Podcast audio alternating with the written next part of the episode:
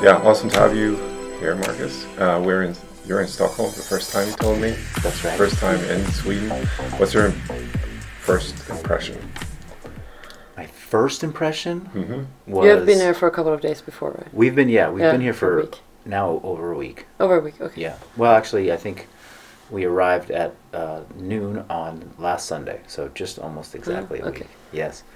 The impression is, um, since it's been my not my first impression, but the the week long impression is that uh, everybody that we have met has been, and this might be because I'm a speaker and I'm the I we were the you know we were the guests, Mm. um, but I I just get that everybody has been extremely kind and um, gone out of their way to ensure that we're having a good time here, Okay. and so they have been successful. Let's just put it that That's way. nice. That's yeah. nice. Yeah. So, um, what is your 30 second elevator pitch about who you are, like where, where you come from, and Oh. tell me about your life. 30 seconds. In 30 30 seconds. Yeah, it Uh, doesn't have to be 30 seconds, but yeah. Well, no, we can start with 30 seconds and then expand if there's anything that sounds interesting. but um, I'm a lifelong uh, movement enthusiast, somebody who wanted to move at a Mhm. very young age and then looked for ways of doing that more intensely over the two decades that I've been moving, Mhm. um, which led to a lot of training and led to a lot of sport, but then led to a curiosity of how does training and sport translate to just better life, like feeling better, looking better, Mm. being healthy, like just every day could be experienced with more joy if there's movement done in you know the right dose the right yeah. amount in Mhm. an adequate way. And that sent me through education systems that were dev- dedicated to health. It sent me down a path a career path that i ultimately left which was in medicine. And it led me to the health and fitness world.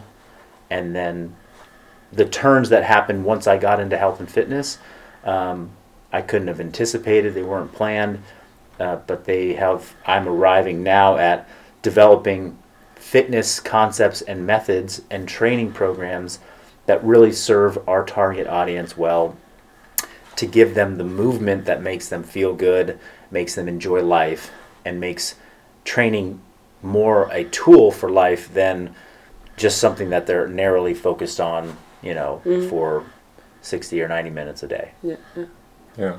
And um, so, when did you uh, figure out that I should have this FBB thing going? on? Like, Yeah.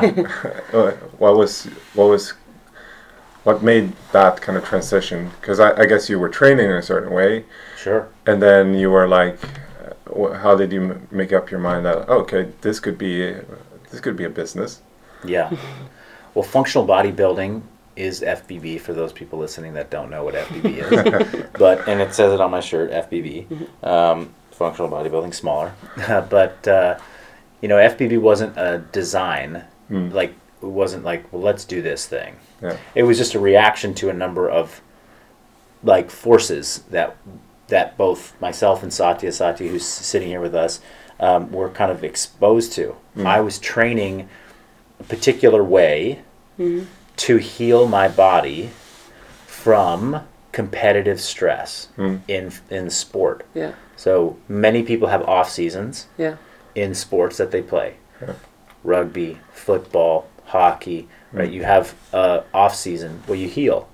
CrossFit as a sport didn't have an off season for the years that I competed and, Mm-hmm. And still arguably worse. arguably it's, it's worse and it doesn't exist Yeah. to this day. Yeah. Um, and many of us pushed through that and we didn't Mm. we didn't honor those principles. So if it was 2 years that you were competing or s- 7 years that you were competing like I did, Mm. the cumulative effect of never taking an off season Mm. was a, a very steep decline in like physical health and well-being after competitive like the, the finals the crossfit games every year and so much so that in the final year that i played the sport um, i was just really broken. Mm. and emotionally mentally spiritually like just i needed a refresh. And i was also relatively certain that i wasn't going to come back and like compete to hmm. the same degree as I had in, the, hmm. in the past hmm. because my life was starting to change. So I just started training in a different way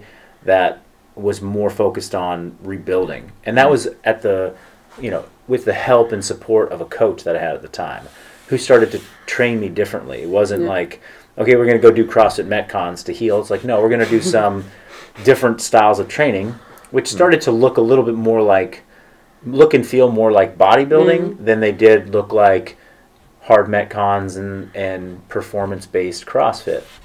So I was exploring that training. It had a feeling to me. I was showcasing it on social hmm. media and I was talking about the experience of doing these types of workouts hmm. that made it it felt like functional bodybuilding. It felt like bodybuilding, but it was functional, so we'll call it functional mm-hmm. bodybuilding.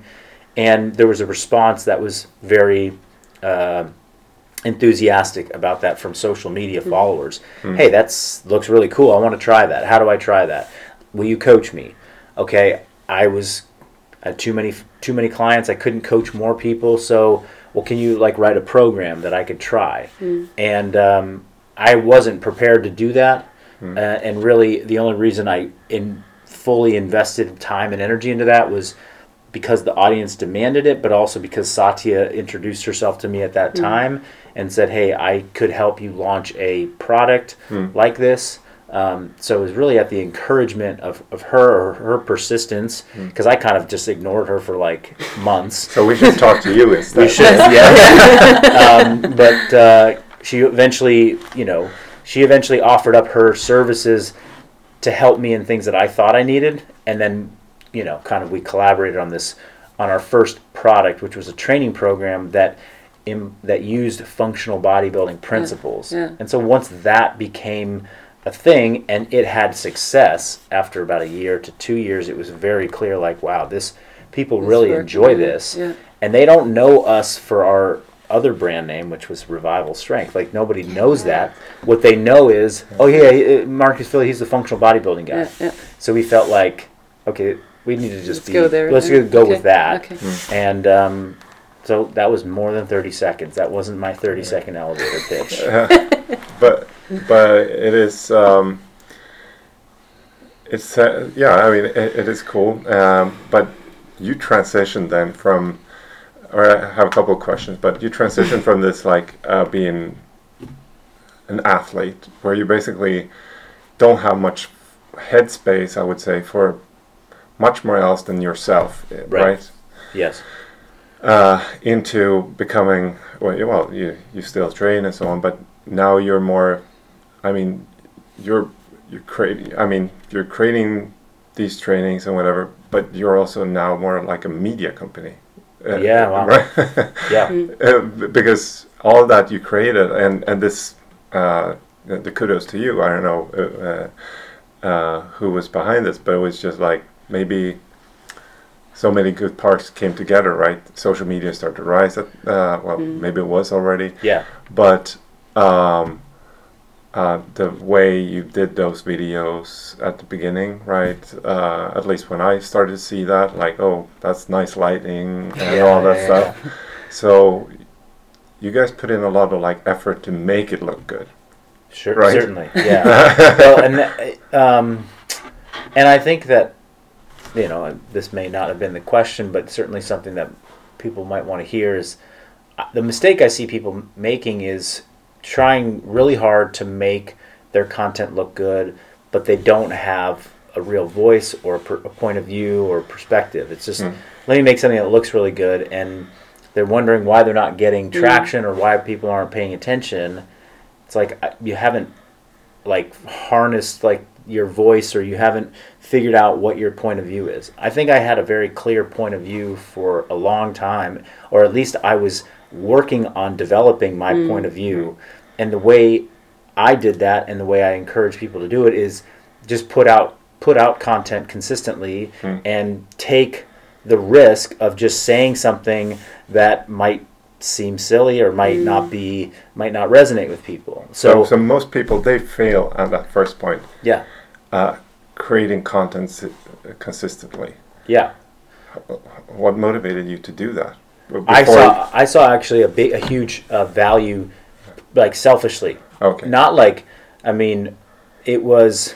I had a line that I wrote. I wrote kind of um, the intro to my my blog in like 2012. I think I started this this training blog, and I had like an early, you know, gym member back in the day who had a little bit of marketing experience. I didn't even know what marketing was, but she like kind of had some ideas to share with me, and she was like, um, "You need to like come up with these like five words that like." I want you to think about five words or three words that like really mean something to you, and then we're gonna weave this into like a. You're gonna write something, and ultimately, I wrote something, and you know, I think the the the message in there, one of the messages was sharing is part of my journey. Like sharing mm-hmm. my process is part of my personal journey. I started writing and blogging in 2009 when I was traveling the world to, mm. you know, find myself, you know, my early 20s and spiritual spiritual awakening, go out and mm. and I, I started writing a blog and, and just by writing it and my my mm. mom and maybe my cousin read it, like four people read it, but it felt so good to just just to share and put it out there. Mm. And then that translated into a training blog, which then translated into a Facebook page, which then was an Instagram page. And it was like, okay, so for over almost 15 years now, mm. I've been writing and sharing. Mm. It was it was in 2016 that it like people really started to resonate with the message mm. in like a exponentially Mm. exponential way where it was like more eyes. Mm. And that was because i was in the right place at the right time and I had the right thing to say. Mm. And instagram was you know promoting new creators and the algorithms were supporting what we were doing. And so we had this traction and i had just been doing it for a long time because it felt good to me and it helped me be a better athlete. Like being an athlete in crossfit was terrifying. It was so scary. It was such a hard thing to do that my I had a coach instill in me early on. Is like, well, if you just share everything that you're doing, then it becomes less scary mm-hmm. because everybody knows what's going on. Everyone's seen you train. Like mm-hmm. you're not hiding anything. You show up at the competition. We already know what's going to happen. Like it's been, it's all out there. Mm-hmm. He he called it like you know, like take off the kimono and like reveal your nakedness, your vulnerability kind of thing. And so I kind of just I believed in that for a long time, and that that and when I didn't do it, when I was inconsistent, it felt scarier. I was like, mm-hmm. okay, I just got to get this out there. Mm. So that was what really laid the foundation. And then, yes, we started our company, or we started to, excuse me, we didn't start a company. We were like, how do we get more people to pay attention to this thing, and how do we sell more programs? Mm. Well, you know, this is working, but if we make it with better camera, maybe Yeah. more people see it. Mm-hmm. You know, if we put better lighting on it, maybe more people will see good. that. You know, if if we instead of having big, you know, orange pallet racks in the back Yeah. of the gym, what if we like painted the wall nice and Yeah. like had wood panels and Yeah, like we did a you know, and then most recently it's like we upgraded our facility to have all Eleiko great equipment in there Mm. and it looks really visually appealing. Like that brings more attention to what It we're does. trying to do. So establish a voice, establish consistency, and then once you re- once you find what people are really resonating with, you know, you can start to enhance it mm. with you know better lighting and cameras and mm. audio equipment and things like that. And I think that is a big problem with what a lot of people are doing. They m- just make it look good because that is. I don't want to say that it's easy to do, but it's easy to have a nice gym and good equipment and a nice Sure. wall and all stuff. What you're saying, and they maybe also look good, but they maybe don't. They probably don't have the experience what you have, what you can share. Um, so they start on the wrong side. So they start to make it look good, but it maybe don't doesn't have so much to to say. Uh, actually, the um, yeah, and the values was, uh, and they and maybe don't just don't know what to say. You had a, um, you had uh, a product, what you want to do, and you were believing it, and you have your valu- values and your philosophy, and that you could share. And I think many people maybe don't have that, and they just want to make it look good. Yeah, yeah, I think that's um, true. yeah, and they don't. Yeah. my takeaway here um, is uh, from this coaches congress uh, or uh, i always look for like one thing i want to take away uh, to to bring back home uh, my, me myself i'm um, i'm mostly just co- coaching my staff So I'm thinking of like, and this is, has been one of the things that we've kind of been working on. Is like, uh, I want to get my coaches to understand that coaching is not only about uh, counting reps on the floor, but it's also outside the gym floor to um, to actually help people outside the gym too. So, uh, and that, as I see it, we need to create. Uh, uh, this sounds so like because it's so, uh, you know, overused this word, but content. But we need to uh, actually uh, put things down on paper or on video that can help people. And why I think this is something that coaches need to do is because when you have to do a video or if you have to write, you have to think. Mm. and you have to really think about is this make does this make sense? Yeah.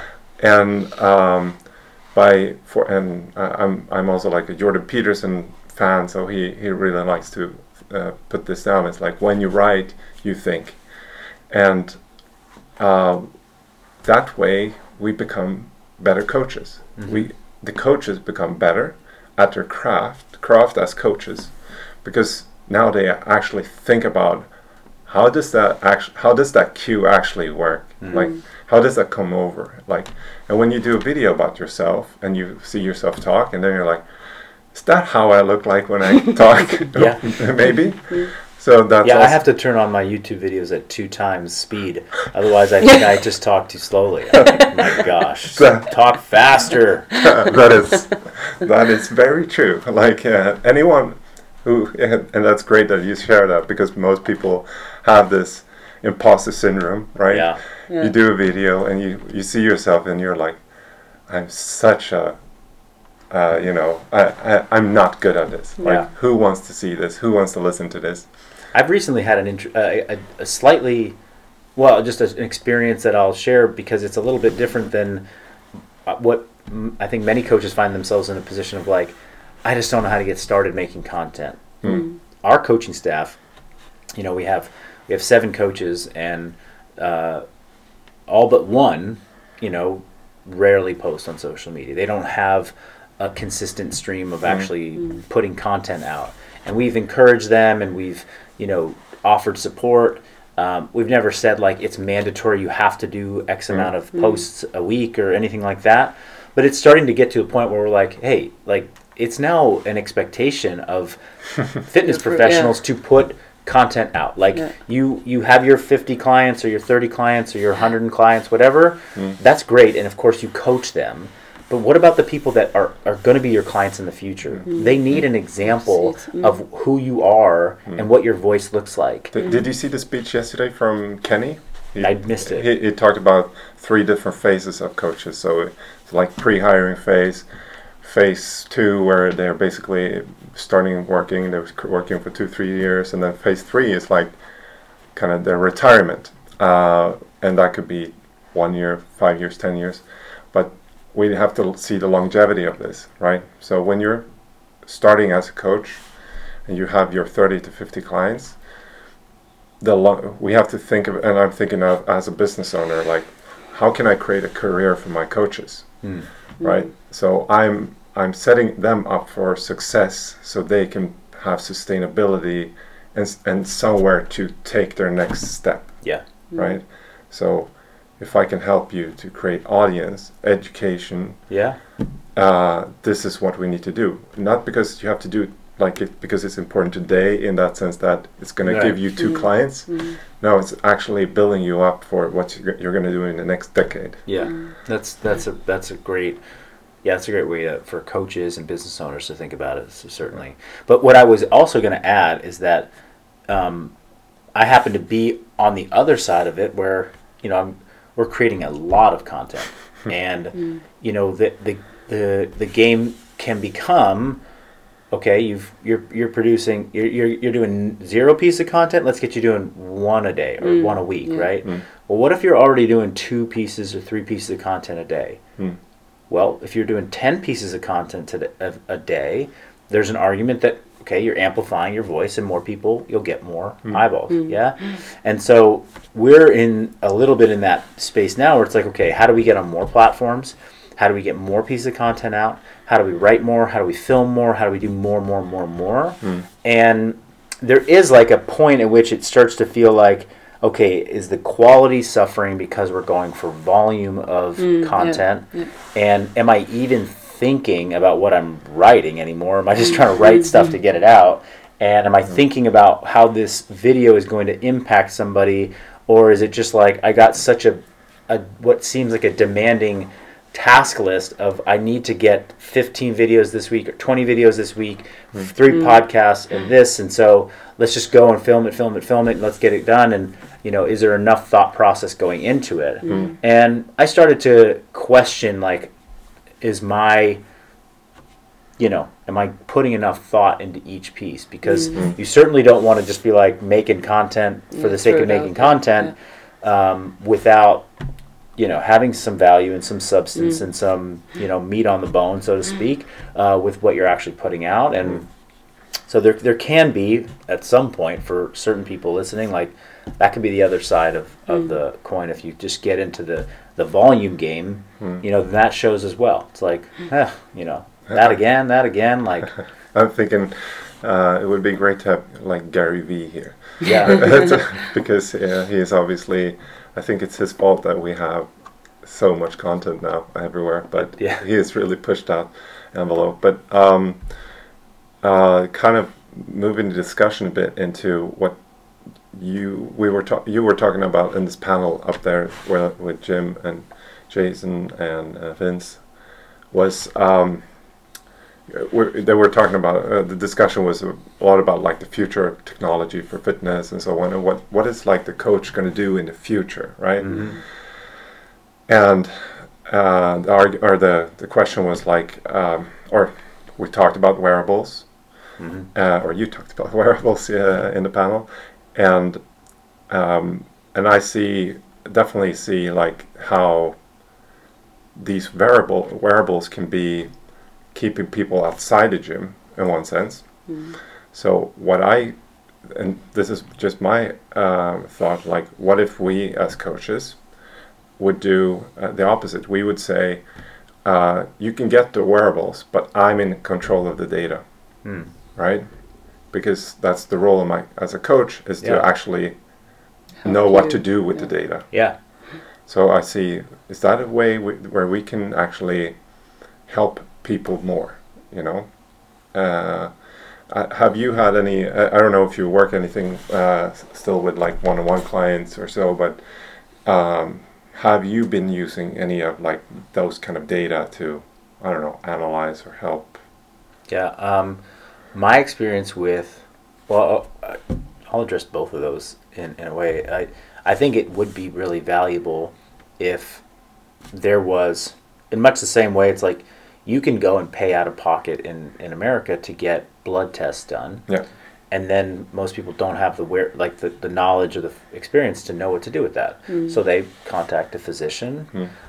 Over time, the the providers are going to and, and the wearable companies are going to continue to push education to help inform the end consumer like what do you do with this information? Hmm. So you know coaches are going to have to obviously continue to educate themselves too. Hmm. And because not every cu- customer is going to want to like learn all that like what do i do with hrv what does hrv hmm. mean? They just like to have the device and they like to have the thing and they want to just be up on the and they're being told that it's a good idea but they'll never actually have the knowledge so mm. the coach is going to really have to pay attention to that. Mm. Because when 10 out of 20 people that show up at your gym on day one already have a whoop band on mm.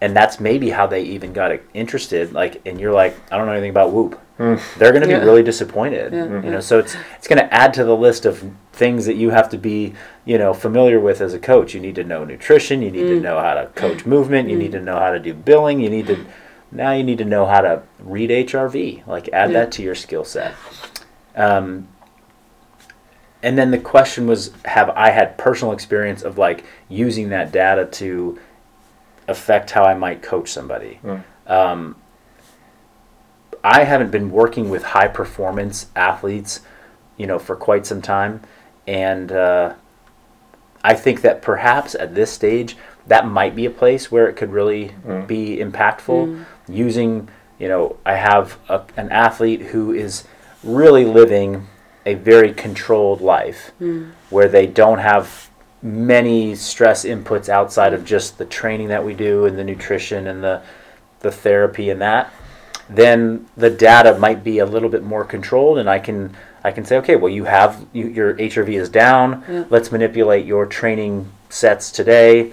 And I believe this is how you know Tour de France cyclists might use it. They would mm. have a coach that's familiar mm, with mm. right? Because they're they're professionals are getting paid a lot. They're not you know doing much outside of their sport. But Yeah. but our customer base and most coaches are coaching real people you know? And um, they're not you know what what affected the HRV it could be you know a hundred different things mm-hmm. and the training and their training stress that they're going to get that day from you might be a very small contribution to what their mm-hmm. overall so are you going to start to like take on the responsibility as a coach to every day mm-hmm. have to change 50 client programs because everyone's HRV is going to be messed up because they ate the sugar cookies last night, or they slept bad, or they drank too much out, you know, whatever. It's, I think that's at this point with with the technology, it just seems way beyond the scope of our practice. yeah. Mm-hmm. However, we also talked in the panel about it being an, not an accountability tool, an awareness tool. Mm-hmm. So that is the place that it has been of greatest value is that I put a I encourage a client to get the whoop mm-hmm. and now they're like, "Whoa, I never noticed. I never I didn't even know I was sleeping so little." Like they just don't have that self-awareness, mm. which I mm. made a I made a comment about like mm. how is it possible people just don't know anything about themselves? We have to give them a a, a watch or a wristband for them to actually be aware of this, but that's beautiful because Yeah. now they're aware.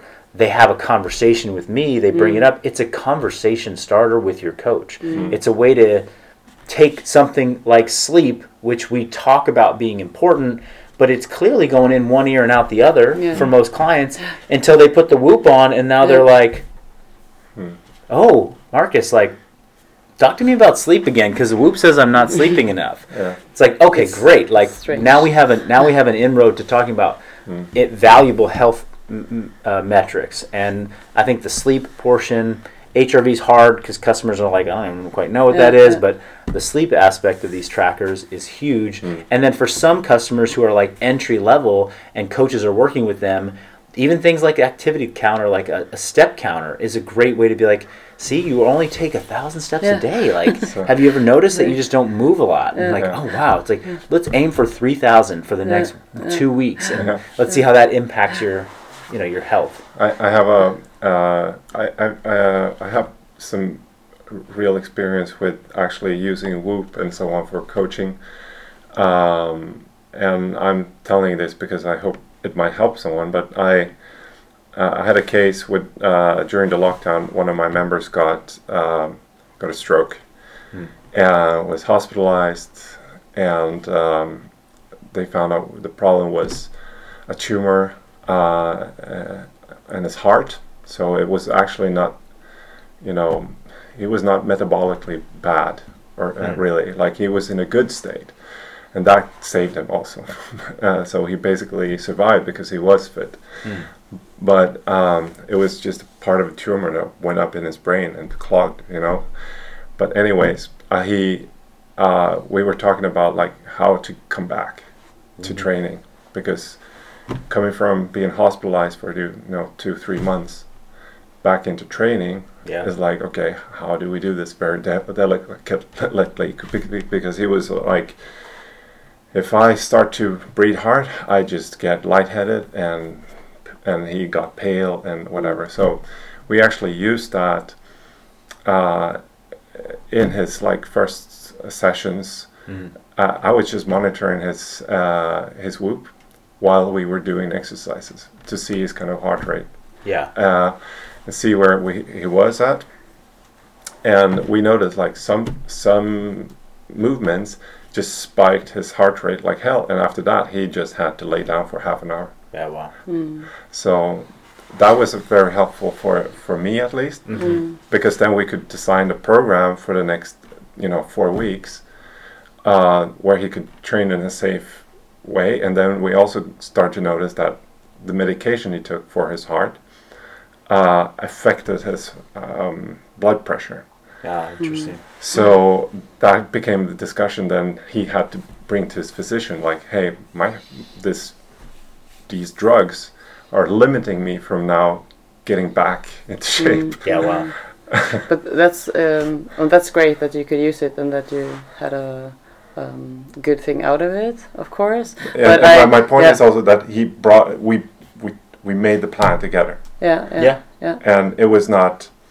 What what I think can happen is that you have a member who's like, "Oh, it's eight percent. I'm not going to train this week." yeah. Yeah. And that what I was going to say, but, but you said that you want to uh, mm, give the athlete more awareness Yeah. uh, how they feel and um, my clients or members um, I don't like when they have the, like the Apple Watch on because it already starts in the warm up and we start and there's oh I have to put the watch on and then they start to move and then it's like Yeah. every two minutes they are looking at the whole time and then they like stop and then like, why are you stopping oh my pulses are high and it's like okay it's 120 it's it's okay we want to Yeah. have uh, a heart Sure. increase right now um, and so don't re- they they don't really feel um, how they how they are they're just watching uh, or looking at the watch the whole time. Uh, and I'm like okay but maybe you just put it away and just feel now. And you said before like if we can use all the da- data as a coach so they don't see the data but then we don't get the independent athletes because then they're dependent on us the whole time Yes. and we don't we don't want that right i mean it's a good thing if they want us as a coach Yeah, so- but we still want them independent so they can learn by I, themselves I, I, I think, and it, this comes back to the discussion of education that they Yeah. talked about. yeah What I'm saying is that maybe uh, I'm thinking out loud now, but maybe the the way we see this is that okay, we can we can help our clients more, like they can do blood tests, for example. Mm, Uh, if they go run and do this by themselves, it might say you have high cortisol, stop training. You know, Sure. because training spikes your cortisol. Right. so then, uh, but uh, they're, then they're taking an independent decision. But if they have a coach that they maybe strategize with, Yeah. um, they they might end up with a different plan simply. And what I'm saying is that, hey, can we? Uh, I analyze the data, uh, but I educate you. Yeah. yeah yeah Well, I think that Yeah. that might be just like the unifying thing here is that technology is happening. yeah People are going to have wearables, yeah and we're coaching, and they're they're going to have their own ideas about what the wearables and the information and the data mean. It could be accurate or it could be inaccurate. If they believe, if they maybe it's inaccurate and that they're like, oh, 120 means I need to stop, and so it's just going to mean that you as a coach, we as coaches, have to educate people more, Yeah. and we therefore need to be knowledgeable about the information things, that's yeah. there. So it's just gonna, you know, you have to stay. Uh, this is gonna be part of the continuing education process of fitness Yeah. coaches. Is you have to be up on what's going on with wearables. What are Yeah. people learning? Um, like I said, if you know, fifty percent of your clients have them on, and you don't know what the data means, and you don't know what they're even seeing, and you've never experienced it yourself, you're gonna you're gonna look like a coach that's you know uninformed, and that's that's not a, that's not gonna build confidence and trust with whoever you're working with. That, that's exactly why I, what why I uh, did uh, try everything Yeah, because it's like okay, I need to know yeah. my clients are going I through. felt the same way about you know I was a whoop a whoop uh, wore whoop for many years. Yeah. I was like, yeah, I've never put on an Oura ring. I don't know what data Oura is actually giving people. Mm. I should probably do that for a period of time and then try the next thing and Mm. you know. But the- next thing is, of, of course, uh, for me to really deep, uh, dig, dig into deeply into functional bodybuilding. that's right. Uh, Everyone's doing functional bodybuilding. You got to get in there Yeah. and do it yourself as a coach. Let every coach that's listening know functional bodybuilding is the future. So, um, and I can say we, we did it unaffiliated with Marcus uh, on Friday. I did with Per, who runs the show here. Um, we did bench press and weighted pull ups. Yes. Uh, uh, slow control. Sweet. That's great. So I felt a bit like Marcus. No, but uh, um, I wanted to ask where is functional bodybuilding uh, then going uh, in in the next months, years? Yeah, we're, we're you know we I think in the last year and a half we have kind of solidified or we've kind of found our direction in terms of how we're delivering functional bodybuilding. It's Mm. you know it's a method, but the primary delivery is through our online subscription, which is called Persist. So now we have a sort of a, a platform for the program, Mm. which is different than it was five years ago. We used Mm. to sell more or less like an ebook every 12 weeks or so. Now we have a place where we can build a community. People can enroll at any time and they can receive a lot of value beyond just the program. We can give our customers that come in to Persist Mm. resources, education, experiences, events, Mm. Mm. additional add-on ebooks that could add value to whatever they're doing already inside the subscription. Mm. So we're driving hard into, you know, persist, Mhm. creating the best customer experience possible Mm. with the best tech and software that supports our customer journey with updated and constantly evolving programs that are really not, you know, I'm at this point like I have ideas about how I want to evolve the method, Mhm. but I'm like I'm only going to evolve the method if it's benef- beneficial to people. Okay. And right now I'm in a state of sort of editing and refining. Mm. Whereas when I started, it was creativity and new and new, Mhm. and now I'm like, okay, how do I edit and refine this so Mm. that it's super simple for people to do? And that was Mhm. how I kind of led many of my talks. Was hey, we're going to do a program. Mm. This is the simplest way to take what you're already doing and turn it into something that looks like functional bodybuilding Mm. that will create value for people. Mhm. So, and then of course it's like the the the way that we market and share that we're doing this. Mm. What how do we get more people to pay attention to functional bodybuilding? That's another big area that we're going to be developing in the in the coming years. People need to see that functional bodybuilding is more than Marcus Filly doing functional bodybuilding in his backyard, right? It's all the men and women and you know 60 plus Mm. and 20 year olds and all, everybody in between that are doing FBB and having success and hitting, you know, milestones in their life. Mm. Yeah, milestones that people recognize are, oh, I lost weight or Mm. I got stronger. But Mm. people that are out, you know, I've got a, I got a, somebody that DMs me regularly who's doing functional bodybuilding. He's about to go do a 200 mile race, Mm. a foot race over the course of three Mm. days to raise money for, you know, uh, uh, somebody that was in his unit in, in the Mm. Rangers, you know, and so I'm like, these are huge wins, Mm. and they're using functional bodybuilding as a platform to help them accomplish amazing things in life, and we want people to see that because it's those real life stories that are going to create the social proof Mm. that people need to say, yeah, I do this. I mean, yeah, they see Marcus doing it, like, oh, he looks pretty good. That's cool. Like, I want to try it. Mm. That might get their foot in the door. Mm. But to see that it's like a community of people that are like them, that Mm. are really having success, that helps with the accountability. It helps with the buy in. Mm. It helps them overcome the first obstacle that they feel. Mm. You know, it's like when somebody starts a program because they saw the, the you know, the shirtless, lean, Mm. muscular guy Mm. they're like, okay, I'm going to start, and then they hit their first obstacle. I would imagine that the that the story is, oh well, that wasn't for me. It was just Yeah. you know, Mm. I, I'm not Marcus, Genetic. so yeah, I can't do that.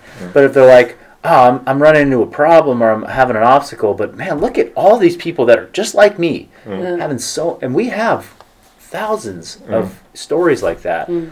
But we are so we have to evolve our message that's out Mm. there. Mm. Um, so that was a long-winded answer to say we're doing a lot, and we definitely believe that you know we've we've only scratched the surface of who could really benefit from a, an approach like like FBB.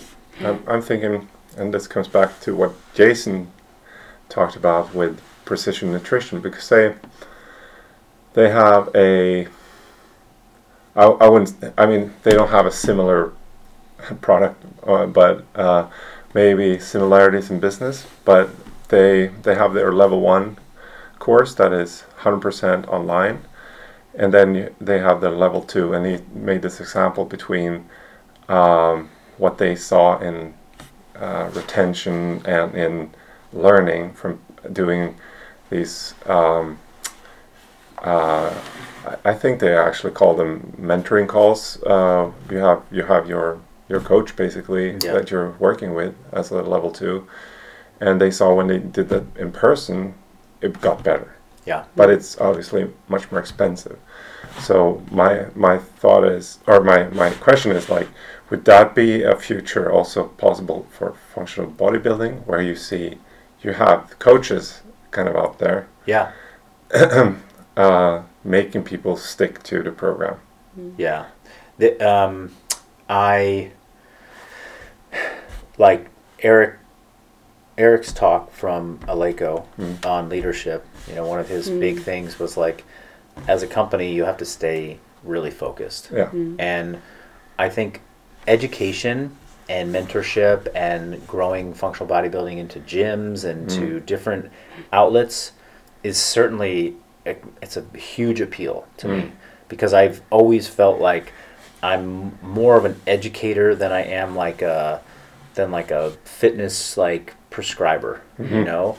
And that's how I approach a lot. That's how we approach a lot of our content and a lot of our material that we put out. Hmm. Is like how do we how we educate people on this. And so hmm. yes, I'm I absolutely, you know, just some of the conversations we've had this weekend. It's hmm. like we need to start a mentorship program because it would it would be so valuable to these coaches that are they're needing it.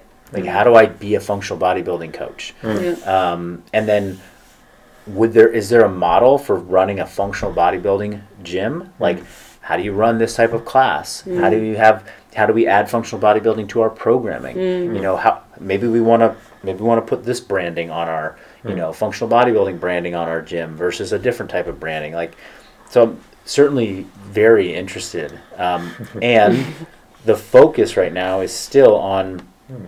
you know where is our core competency at this stage and it is you know delivering a thoughtful well designed and uh, great customer experience program through persist because if this continues to do what it's doing and we can grow this then it opens up even more opportunities for you know an Yeah. education mentorship you know portal. And thinking about the conversation that just happened upstairs on the future of fitness, I think that there's, and this was, uh, we saw this in CrossFit too, is that the members that came to the CrossFit gym, if you, think Gary said yesterday that they have certified 18,000 CrossFit level one instructors in, in the history.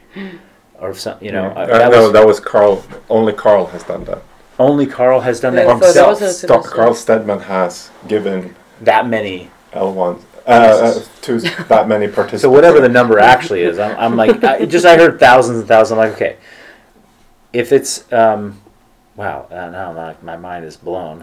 But either way, the vast majority, I would guess, of the people that have been level one Yeah. certified, they're not coaching CrossFit. Mm-hmm. No. Mm-hmm. They're participants of CrossFit. They're mm-hmm. enthusiasts of CrossFit. They're passionate fitness people Yeah. and that that idea is like what I see the f- the future of fitness education, at least from our standpoint, is like I want to educate coaches for mm-hmm. sure, but really I want to educate the customers in a way that they find really exciting and valuable, and you know uh, mm-hmm. they're uh, they're the most interested functional bodybuilders on the mm-hmm. planet.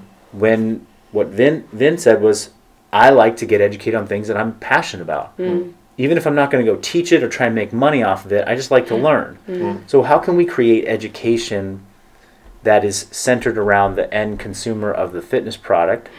And rather than focus on, I'm going to build a coach, a functional bodybuilding coach course. Mm-hmm. What about if I just built like a functional bodybuilder course? Mm. Take this mm. course, learn how to learn these principles for yourself even better, mm. and then every day you work out, it's it's better. And of course, the market for end consumers of fitness is far bigger than the Yes, the coach coaches, market. yeah. So I don't know where you know. I think there's a play for both, and that I'm mm. interested in both. But you know, we now have this audience of customers mm. who are also thirsty for education mm. in some way, and maybe that's where we really focus a lot of our energy, and then that makes the membership and being a part of our community that much more valuable. It's like I get program, I get nutritional education, I get fitness, general fitness education. I'm being kept up to speed on, you know, what my data is Yeah. telling me, like, and it's all coming through this one portal. Yeah, yeah. So what what you talked about we like to educate ourselves with things that we just like.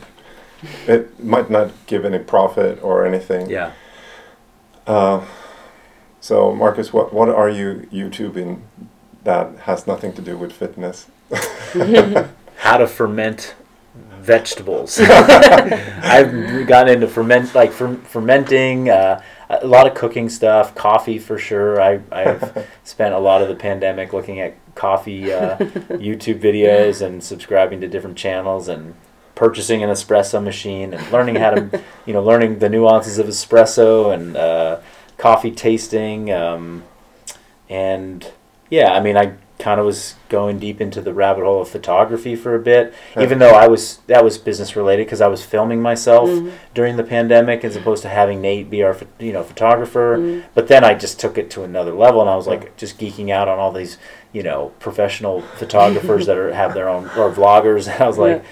You know, spending too much time there. So those are some of the areas that I Uh, who, who was your favorite there? Because I've, I've also geeked there. But, vloggers. uh, yeah, from these like camera. I mean, I, I really got into Casey Neistat, and then it Uh. was Peter McKinnon, and then Uh, there's a couple people who are like really uh, doing good product reviews on, on, on Sony cameras and Sony equipment, Mm. and that was the camera that I had, so I was just following them. mm, Um, but now uh, now it's very much uh, c- coffee heavy for Yeah. me. So what do you think about the Swedish coffee? It's plentiful. There's it's everywhere. I'm, I have We I have drink not so had a much s- coffee in Sweden. I know, but I haven't had a cup of coffee that I was like, wow, that's really good. okay. Yeah. okay. I've had a, a lot of, I've had a lot of cups of coffee. yeah, yeah, no, and th- it's definitely quantity over quality. yes, Yeah, yeah. which is not the FBB Yeah. uh, mantra. and if you go to Finland, it's even more. So, yeah, yeah, uh, is, yeah, I hear yeah, that's the number one coffee con- consumption. yeah. It's Finland, Sweden, and uh, yeah, it's basically Scandinavian countries. Mm, uh, yeah. But yeah, no, awesome. I, I think that's um, that's a pretty cool uh, way to run this up, and I, I'm um, yeah very ha- grateful for having you here. I also um, look forward to see what's happening with with uh, functional uh, bodybuilding, but also yeah, hopefully see each other sometime in the future too. Yeah, Mhm. Um, any last words, questions? Um, maybe we can ask ask other ones to uh, what will you take with you home from this congress this weekend, from the Yeah. speeches or something. Well, I, I, I was really, um, I feel like I was really impacted or, you know, moved by uh, Eric's talk, Yeah. um, CEO of Eleiko, Yeah. and just the his his the conversation about leadership, um, and knowing that one of the big things that's sort of become apparent for both Satya and myself in the last year and a half is that um, we worked really as a two person team for Mm. the first five years that functional bodybuilding was growing. We had important people that worked with us, Mhm. but it was it was really you know um, a small team, Hmm. Mm. and we felt and we were both very felt very capable of doing a lot, and we Mm. did a lot, but that had a, a, a limit, and so you know to to reach more people, to grow a business, to have a greater impact, to share the message with more people, Mm. if that's what we really want to do, which we say it's what we want to do, and I believe it's what we want to do, then it means we need to rely on other people to Mm. help and support that vision in the future. Mm. And that means I will become even more of a leader, or I have to assume the the responsibility of leadership Mm. more and more and more, Mm. and which is not. It doesn't. I mean, I don't know if it feels natural to too many people, but it certainly isn't the natural thing for me, or it's Mm. not the thing I have a lot of experience with. Mm. It's also not the thing I have a lot of um, mentorship or guidance or examples Mhm. to follow. Mm. I've had business partners and coach mentors who I've not uh, appreciated their leadership style. Mm, mhm. I've said, "Oh, I don't want to do it that way," but that doesn't really help me align with how do I want to do it. Mm. And so, just in in we spent some time at Eleiko in Halmstad, and we got to see how that culture Mm. of that company Mm. operates and and how they are with within their team and with Mm. people outside of their Mm. team and got to meet and experience you know their leadership Mm. in a lot of different ways from managers to department heads to Mm. CEO um, and it was it was uh, inspiring Mm. so th- those are sort of some that's a big takeaway Mm. I think for for both of us Mm. um, and of course little other great little nuggets that came out of um, really the conversations with Yeah, yeah. customers or with participants at the at the coaches congress um, but in terms of the uh, presentations that was the presentation that will Yeah. stand out with me the most Nice. Yeah. Uh, he, yeah, we, he was uh, our first guest here, so he kind of set the tone for the, Yeah, yeah. all, all the discussions. Yeah. Uh, Yeah. Was my has been my uh, perception. Something that actually came now to mind when you talked about that was, again, it came back to uh, um, has to do with kind of this thing with uh, leading with kindness and so on.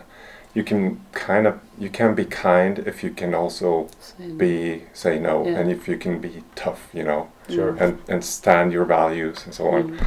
And I, I was thinking the thing why why are why is like accountability over the screen not as high as like in person? Like you can have a meeting over Zoom, 1 p.m., but the 1 p.m. over Zoom you can just like not turn on, right? Same thing if you have like a mirror with a coach, you can just not do it. So why why and obviously when it's when it's physical, you have a physical meeting, um, that you can also choose not to show up, Mm. but that takes a lot of like Yeah. bad moral. uh, but at the end, I was thinking like, why? So what? What? What are we scared of? Like what to lose? Like yeah, our reputation. But at the end, it's like yeah, there's there's some like danger in not showing up because it could be like in a extreme situation you're the president of ukraine and R- russia for example it is like uh, if you don't show up it can be actually life threat uh, in that Mm. sense. And I think when we like drag this kind of metaphor uh, it um, way way back into our psychology i think that's somewhere we are.